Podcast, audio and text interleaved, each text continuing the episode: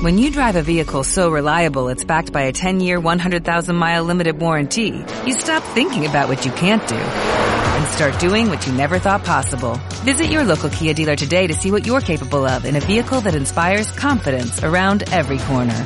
Kia, movement that inspires. Call 800-3334-KIA for details. Always drive safely. Limited inventory available. Warranties include 10-year 100,000-mile powertrain and 5-year 60,000-mile basic. Warranties are limited. See retailer for details. Este programa fue creado con fines académicos como un proyecto para la clase de producción radiofónica de la Universidad de Montemorelos. ¿Ya la viste? ¿No? Entonces tienes que escucharlo. Jairo, Alexis y César e invitados especiales te esperan en el podcast de Ya la viste, con las críticas y comentarios sobre las mejores producciones del séptimo arte. Y si no lo has visto, tienes que escucharlo en el podcast de Ya la viste. Hola, ¿qué tal? Muy buenos días. Estamos muy contentos porque ya estamos en la cuarta emisión de este programa de Ya la viste y estamos a través de UM Radio 88.7 y desde luego la página de Facebook en el cual pueden seguirnos, pueden comentar, pueden hablar sobre este tema de este programa de hoy que hoy vamos a hablar. Y por supuesto, no estoy solo, me encuentro acá con Jorge Sosa, él es nuestro invitado especial en este cuarto programa. Y hoy estaremos analizando esta película que en 2013 se estrenó y estoy hablando de 12 años de esclavitud, pero antes que nada, muy buenos días Sosa, ¿cómo estás? Hola, muy buenos días, muy bien, aquí andamos. Muy bien, desde el momento que le hicimos la invitación. Gracias, No, aceptó, nada, así que estamos eh, gustosos porque él es un egresado de esta facultad, pero platícanos un poquito, eh, egresaste, ¿qué haces? ¿A qué te dedicas? Egresas, creces, mueres, así es este ciclo. La verdad es que egresé en el 2014 y en el 2016, que tenía con mucho amor a esta alma mater. Eso suena como que reprobé, no, eh, estudié una segunda carrera Órale. y la verdad es que fue en esta facultad, en la Facultad de Artes y de Comunicación, que le agarré el amor al cine y a través de la práctica fue como que nos empezamos a, muchas gracias, a, a dedicar a, a- a seguir haciendo producciones, a seguir investigando sobre cine, a participar en algunos concursos. Entonces ahorita estoy eh, trabajando Ok. como en una agencia y al mismo tiempo pues freelanceando, ¿verdad? Pues, se hace lo que se puede, se rasca donde hay. Bueno, él ya tiene una carrera prácticamente, eh, estamos hablando de laboral, en el cual se ha dado a conocer por diferentes proyectos, pero también platícanos dónde podemos encontrarte, a qué medios podremos ubicarte y ver tu contenido para esta, este programa y darlo a conocer. También saludamos a los de Instagram. También ellos quizás quieran saber. Sí, yo creo que ellos van a querer saber, nuestros cuatro seguidores de Instagram, cual- si fuera una sola persona importa, todos son Claro. importantes para nosotros. Bueno, me pueden buscar en Instagram como, como jorgesosa.av, en Facebook eh, buscan Jorge Sosa y entran a mi página, tengo una página también en Facebook. Órale, muy bien. Eh, en Medium, que suena medio raro, ¿verdad? Pero es donde se escriben artículos. Normalmente ahí hago algunas redacciones, este, algunos artículos, entradas de blog. Pueden buscarme como jorgesosa.av también. Perfecto. Muy bien, así que estamos galardonados en este día con nuestro amigo y compañero Jorge Sosa. Y bueno, vamos a comenzar a hablar de manera rápida acerca de, de la película. Voy a leer lo siguiente y quiero que pongamos favor. atención porque esta película marcó, eh, sí, es una brecha completamente en, en la sociedad, vaya. Sí, sí. Y bueno, esta película está basada eh, en un hecho, hecho ocurrido en el año de 1850. Estamos hablando de que ya tiene Sí, ya llovió. un par de años, sí. Que narra la historia de Salomón Narthu, un culto músico negro que vivía con su familia. Después de que sucede una fiesta, lo drogan, es secuestrado y más o menos eh, la, la trama está un poco muy duro, crítica para él. Sin embargo, hay muchas lecciones que aprender. Bueno, Salomón descubre que ha sido drogado y secuestrado para ser vendido como esclavo en una plantación en Luisiana.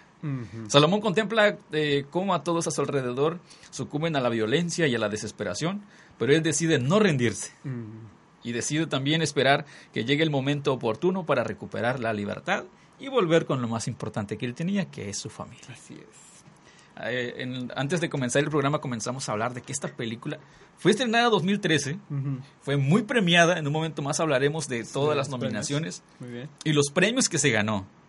Y también, pero nos dimos cuenta, o yo me di cuenta durante la semana que platicaba con algún compañero de clase o algún compañero de, de otra facultad, y la pregunta surgía, oye, ¿has visto 12 años de esclavitud?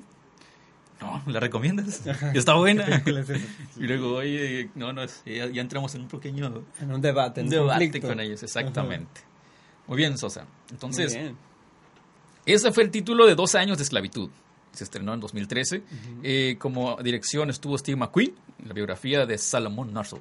Así es. Personaje que es muy interesante. Y entramos directamente a los premios. Vamos a entrar muy, muy rápido. De los premios, tres premios Oscar. Tres premios Oscar. Como mejor película, guion y actriz secundaria. En nueve nominaciones.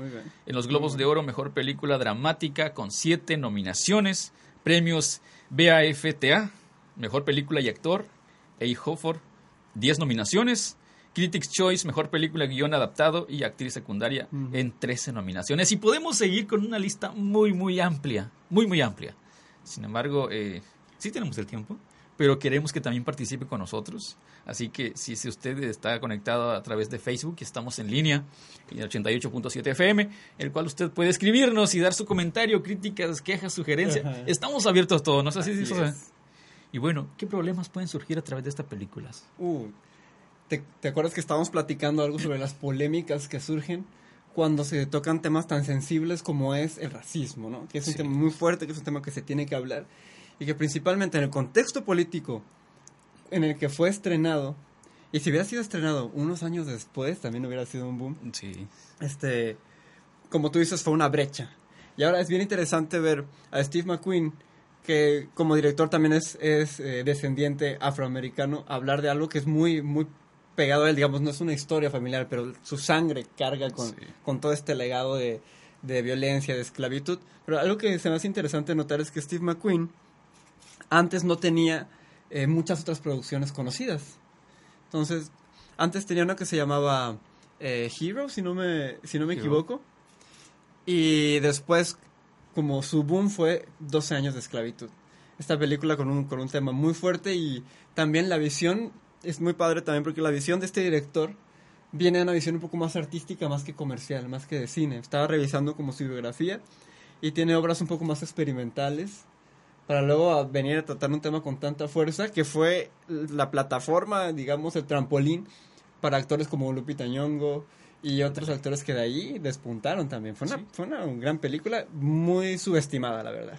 Subestimada, ya regresamos un poquito a que no todos la conocen. Pero sin embargo, si usted va a verla, si usted amigo, amiga, quiere, quiere verla, créame que le va a dejar un mensaje muy bien marcado. Y bueno, esta película fue inspirada en el libro de Salomón Northup, que pasaron 100 años porque este libro estaba en el olvido prácticamente. Así es. De Para hecho. recuperarlo, fue hacerlo película y qué mejor forma, porque mencionaste de que sí, fue muy impactante, si se estrenaba años, cinco años, iba a ser un boom también, ¿no? Sí, exactamente. A pesar de que no eran tan conocidos. Fue en el siglo XX que se escribió esta, está inspirada esta película, ¿no? Que, que es una adaptación, vaya, pero que este director realizó y participó también eh, eh, con Avery Brooks como protagonista. Desde su estreno estadounidense, 12 años de esclavitud, se ha vendido más de 100.000 ejemplares. Ok. Recordemos que ese libro quizás no tenía tanto auge cuando estaba, eh, digamos, en venta, pero a través de esta película se disparó. Así es. Así que una muy buena oportunidad, ¿no? Muy buena cual se oportunidad. hizo. Fíjate que hay una pregunta aquí en, en el en vivo de Instagram de Jair, un, un maestro de la comunicación, conferencista internacional. Wow. Está preguntando, ¿creen que el condicionamiento social de Estados Unidos intervino en su galardón? ¿Tú qué piensas? Una película Es, una, es una pregunta fuerte, no es una pregunta difícil, porque justamente hablábamos que hay como estos dos extremos, ¿no? Uno en el cual, como es un tema sensible, a la cual muchas, muchas personas se identifican con ese tema, este, a veces las personas piensan que la academia tiene una obligación de premiar estas películas para satisfacer como los requerimientos o, o la sensibilidad de, estas, de estos grupos que se sienten identificados con la película, ¿no? Claro. Por otro lado, este, es- surge la contraparte. ¿Qué tal si sí es una muy buena película y otras personas dicen, ah, solo ganó porque trata de un tema sensible, solo ganó porque es sobre esto? Y es que es una línea muy delgada. Es una línea muy Muy delgada. Si, si nos vamos a, a favor de, de tal grupo, caemos en, en algo que, que las críticas obviamente llegarán. Y si estamos por este lado también, entonces, pero tampoco podemos estar neutros. Es Ah, como que, es así es, como, no. como que, ¿qué hago, no? Pero que sí, obviamente sí, sí, ayuda y, e implica el acondicionamiento social, porque vino a cambiar. Exactamente. vino a transformar, obviamente, y que, aquellos grupos que sí se levantaron se dieron más valor, muy probable para eso. Muy, de, de hecho, sí, ¿eh? estamos hablando de, de, de una temporada, una época, a partir del 2013, 14, 15 y 16, donde empiezan movimientos muy fuertes sobre Black Lives Matter. Ándale. De, de, la defensa de, de, la vida de las personas afrodescendientes. Y eh, también como un, un presidente afrodescendiente posicionado que empezaba como a empoderar, pero también a causar muchos conflictos. Es, es muy fuerte todos los conflictos raciales. Y algo que preguntan, este, ah, gracias, gracias Jair. Justamente quería saber qué películas estaban contendiendo. Sus rivales en ese año, es que pregunta si fue la mejor película del año. Ah, ok, los que... Estuvo Gravity, Dallas Buyers Club y El Lobo de, de Wall, Street. También quizás... Más adelante también en otra emisión hablaremos, de alguna de esas películas. ¿no? Específicamente, si fue la mejor película del año, en mi opinión, yo diría que no fue la mejor película del, de todo el año, pero sí fue una muy buena película y muy pertinente. Y finalmente, eso es algo que, tiene que tener aquí claro nuestra audiencia. muchas veces nos, nos, enojamos, ¿verdad? Porque, ay, ¿por qué ganó? No saben sobre crítica. Pero finalmente, ellos inventaron este sistema de la academia, tienen sus tipos de jueces, y, y, es prácticamente un sistema de, de entretenimiento, por así decirlo, donde ellos deciden y nosotros somos espectadores en este caso. Exactamente. Lo bueno es que los medios para expresar nuestra opinión existen como este, ¿verdad? Y, sí, y, se trata de gustos. Sí, así es. Entramos a final de cuentas es gusto. Probablemente a veces entre la cultura. En esta película sí entra la cultura. Entonces es como que ah, sí me gusta, pero no soy de esa cultura. Entonces como que, pero si ellos que son de esa cultura, no, está muy buena. Claro, es, es gusto personal, por lo que cada quien sabrá qué elegir. Y vamos a entrar en una parte un poco importante. Y es importante, ¿no? Un poco. Muy importante. Estamos hablando de la técnica, técnicas audiovisuales, de las filmaciones. hay, hay, escenas que realmente a mí me, me, impactaron. No sé si recuerdas en aquella escena donde está colgado, uh, donde lo agrede. Y esas tomas cuando está al, borde del Esa tensión. me acordé, de me la piel. Ese tipo de, de, tomas a detalle que para mí sí marcaron. Pero algo, algo que anexar a esta, esta sección de técnicas audiovisuales. Fíjate que, este, finalmente el plano audiovisual es un, se compone de varios elementos, ¿no? Así es. La fotografía es un elemento muy importante, pero la fotografía se tiene que coordinar bien con las interpretaciones. Entonces yo me quedo con, con las interpretaciones de, de, de Michael Fassbender, que digamos fue el villano, la personificación que hizo de, de, de esta persona como autoritaria, narcisista, con la combinación de, muchos planos continuos y también este, los detalles de rostro. Hicieron una muy buena mancuerna entre interpretación y fotografía que fue totalmente impresionante. Y esa parte que dices tú, me acordé, como, como hacen un contraste muy, muy fuerte entre la belleza y el horror. imagínate, porque son planos bellísimos, son paisajes, pero tú estás viendo te muestran contrastes de, dolor, de sufrimiento y puedes verlo colgado a, este hombre, pero con el fondo del de, campo y la plantación de algodón. Mucha felicidad detrás de eso. es muy fuerte ese golpe, porque está bellamente grabado, pero un tema muy, muy, muy fuerte, muy difícil. Exactamente. Eso me faltó a mí en cuestión de la realización realmente esto, esto eh, sí, sí, como tú dices, sí, sí impacta. Sí, sí. Porque, imagínate, y vamos a retomar un poquito más de este asunto. Va. Que, que digamos que necesita, necesitamos entrar a la película y para, desde que vemos esa escena, creo que cambia toda la perspectiva de la película. Ya vemos como que, ah, sí, sí, sí dolió. Sí, sí, sí, exactamente. Y también como otra característica es de que se, esta película con una relación de aspecto de pantalla de tiene mucho que ver, ¿no? claro. 2.35.1 utilizando tanto el Cam, que es un tipo de cámara con 35 milímetros. Que, imagínate esos detallitos que, que, se impactó. Bueno, estamos teniendo pequeñas fallas ahí. Ah, está. Ok. Y bueno, y hablamos de planos. Realmente se usaron una gran variedad de planos para esta película que, que, realmente hizo, hizo que tengamos esa, esa conexión. Leo, para ustedes, Pat, como le decían a Salomón, tuvo que ocultar su identidad si quería conservar su vida. Porque fuera de eso, digamos que esa película ya se llevó a un asunto, estaba investigando por ahí, de que la película fue rodada, pero al salir del set, a él lo protegía. ¿Sabías ese dato? Mm, no, fíjate, eso no sabía. Porque estaba, era un momento de, de- de- Tensión tensión política, ¿no? política en el que si tú hablas de eso eh, vas a tener problemas. Entonces, y es lo que sucedía, justamente estaba hablando de eso. Tenía que, identidad, que ocultar su identidad después de eso. Así que es un impacto que obviamente que genera en la sociedad y que abordar este tema es, es una línea muy delgada. Sí. Y seguiremos hablando de esa línea muy delgada de aquí no sé cuántos años más, Claro. porque es muy difícil de erradicarlo. No se ha solucionado. Vivimos en una sociedad tan cambiante, pero a la vez muy atrasada, en el que, pues aparentemente avanzamos, pero en ese tipo de temas sí que estamos muy estancados, ¿no? Avanzamos dos pasos para dar uno para atrás. Claro. Y retomando un poco eh, aquí de la película, este Dos años de esclavitud, que es un libro de memorias que se escribió en el año de 18- 1853 y una narrativa esclavista de del estadounidense que está editada por David Wilson, un hombre negro que nació, eh, vamos a dar un poquito más de este personaje, que nació en Nueva York, que detalla su engaño para, para salir. Imagínate esa persona que sufrió tanto y luego voy a escribir mi libro. Sí, pues sí, voy a escribir de memorias, ¿no? Es muy fuerte porque vamos a, a trasladarlo a, a nuestro contexto también para, para nuestros cinco seguidores de, de, la- de Instagram que nos están viendo acá y los de allá. Allá tendrán preguntas, no sabemos, ¿verdad? Eh, no sé, no nos han comentado, pero seguramente, bueno, agradecemos. nos van a comentar. Claro, agradecemos antes de nada al equipo técnico que nos acompaña detrás de él. Y Así regresamos es. contigo. Imagínate que, eh, que estamos en la misma situación a la gente que nos está viendo vamos a, a entrar a lo mismo. Todos tenemos un, un fenotipo, un- un- una característica racial, ¿verdad? Todos, de alguna otra manera. Y tristemente, este, por cuestiones culturales, nuestras características raciales nos, nos anían a ciertos prejuicios y ciertos estereotipos, ¿no? Entonces, por verlos de, esta, de cierta manera, ya nos dicen, no, pues tú te dedicas a, a limpiar casas o tú te dedicas a trabajar en las cuestiones de todo esto, ¿no?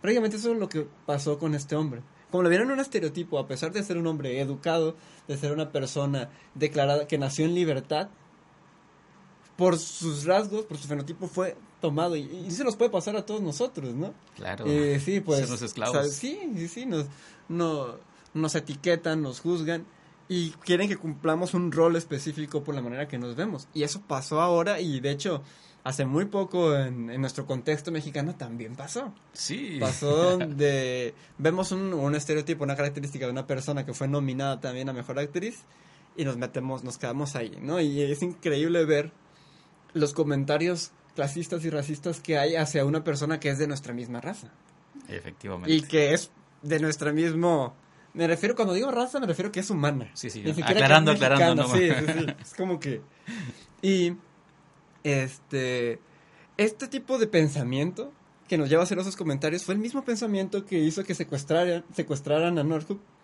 y que lo vendieran como esclavo te das cuenta que como tú dices no hemos avanzado tanto simplemente disfrazamos nuestro odio en diferentes plataformas De 2013 para acá, ¿cuánto, ¿han pasado cuántos años? 14, 15, 16, 17, 18, 19. Seis años en el que esos comentarios se hacían en aquella película. Seis años después se estrena una película mexicana que con los rasgos que comentas y nos estamos solo le hacemos de todo. pasamos encima, pero aún así el mexicano considera que no que no hace esas distinciones, pero nos damos cuenta que, que todos de alguna manera tenemos impregnado un, un sesgo de racismo que es muy triste, ¿no?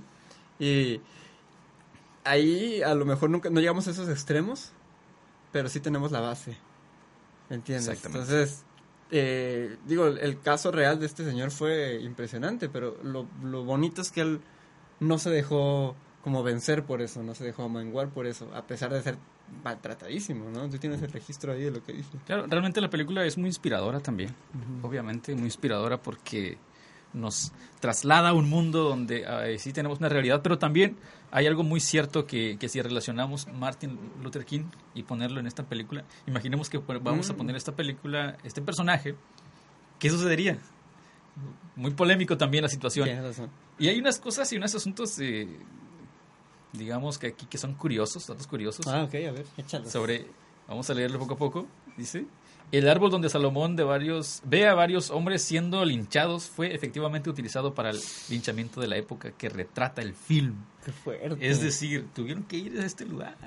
Existió realmente este lugar. Es una realidad real. Vaya la redundancia. Oye, pues ahora que lo dices, como que me da curiosidad regresar y ver esa escena y darme cuenta que hey, ese fue el lugar y debe ser muchísimo más impactante sabiéndolo. Qué loco. Exactamente. Y está rodeado por las tumbas de esclavos asesinados. Qué fuerte. Es un panteón. Sí, eh, sí, literal. sucedió. Otro eh, punto curioso es de que la hija de Steve McQueen propuso a su padre contratar a Sarah Paulson después de ver su audición de video. Bueno, esto ya más técnica, ¿no? Sí. Porque sí, es inspiradora. Eh, supuso el debut en el cine como Mm. actriz a Lupita. Mencionaste hace un momento Sí, sí, también sí. de que esto dio, dio punto para que los demás ascendieran y hoy muy probable estén en algunas otras películas. Exactamente. Uh, sí, después de esta película, te digo que fue la plataforma de Lupita, eh, salió en, en muchísimas otras películas, sigue saliendo, como por ejemplo en, en la que se llama Us, que acaba de salir, un, un thriller racial también, muy interesante. Este, dato curioso, Lupita es también compatriota nuestra, nacida en México, nacionalizada como mexicana. Claro. Sí, Salomón, este personaje que nos cautivó, obviamente, que, que estuvo a cargo de todo eso. Y también eh, McQueen participó en la primera escritura del guion junto a John eh, Ridley, que el Uh. libreto final está firmado solo por Ridley. Eh, es una gran adaptación, ¿eh? Interesante. muy interesante. Por ahora, si usted tiene datos curiosos y quiere participar con nosotros, ya, Échelos. ya tuvimos a dos personas que se conectaron Sí, y que hicieron que comentaron, hicieron sus preguntas. De eso se trata, de que usted pueda opinar, hablar con nosotros. Si hay puntos que no sabemos, lo investigamos y aprendemos todos en esta en este programa. Y bueno, Sosa, estamos tocando esos puntos de, de técnicas también, pero me gustaría regresar un poquito de tu experiencia. Si comparamos estos que sí llaman la atención, ¿usas alguna técnica en específico para poder llegar a los corazones de aquellas personas que quizá este, intenten, intenten buscar o intenten conocer más de este arte? En cuestión de la realización cinematográfica, sabes que siempre digo que el rey es el tema, ¿sabes? Saber elegir un buen tema y algo que, digamos, a mí me gusta también inspirado en, películas como estas es que muchas veces retratamos el sufrimiento de las minorías, ¿no? Este, como por ejemplo de, de los afrodescendientes, de los mexicanos, de las personas con discapacidad, pero a mí lo que me ha gustado hacer en las historias que no son muchas, ¿verdad? Pero las pocas que he hecho es como cambiar y poner a la minoría como el, como el protagonista, como el héroe, como la persona de- donde las debilidades o las cuestiones que lo aquejan no son un problema, sino una ventaja que le ayuda a hacerse más fuerte. Y eso es lo que nos enseña esta película, ¿no? Cómo convertir la debilidad en fortaleza y cómo a través de un espíritu de voluntad y con la ayuda de Dios y con mucha fe uno puede salir adelante de cualquier situación sin importar las circunstancias adversas. Claro que sí, es que es eso, es una película que te inspira a seguir adelante, que no importa la situación en la que tú estés pasando, pues podemos llegar, ¿no? Es- El mensaje es claro ahí, es. no podemos detenernos en absolutamente nada. Sosa, algo con el cual quisiera cerrar y decir, mira, esta es la parte con lo que yo me quedo y con lo que yo hago mío, esta película. Pues sin duda sería el, el mensaje tan fuerte no, no del problema racial, sino de la unidad. El hecho que de alguna u otra manera cuando vemos retratados el sufrimiento de otras personas, nos damos cuenta que su sufrimiento puede ser nuestro sufrimiento. Entonces, creo que también es un mensaje bíblico. No estamos aquí para distinguir ni entre razas, este, entre nacionalidades, entre géneros, para menospreciar a ninguno, ¿verdad? Somos totalmente todos iguales, todos somos hijos de Dios y todos estamos hechos para obtener, que es como el último premio, lo último que queremos conseguir, que es la libertad. Entonces yo me quedo con esa palabra, libertad. Libertad. Excelente, Sosa. Estamos muy contentos porque nos ha acompañado a Jorge Sosa. Él tiene ya una amplia carrera en el cual eh, ha dirigido, trabajado eh, unos proyectos que ya hace un momento mencionó sus, sus programas y sus videos o los productos que ha realizado. Y bueno, estamos muy contentos y queremos despedirnos, hacerles la invitación para que en la próxima semana nos acompañe. Estamos a través de UM Radio y también por Facebook. Eh, por supuesto, no se lo pueden perder. Estaremos más adelante con más información. Siga de la sintonía de UM Radio 88.7. Agradecemos al equipo técnico que nos acompañó detrás de cámaras. Muy buenos días. Buenos días, hasta luego. Agradecemos a UM Radio por poner a nuestra disposición todo lo necesario para la realización de este programa y a nuestros invitados especiales por su invaluable participación y conocimiento compartido. Pero en especial gracias a ti querido oyente por quedarte con nosotros hasta el final de este podcast. Te esperamos en otra edición de Ya la viste. Hasta pronto.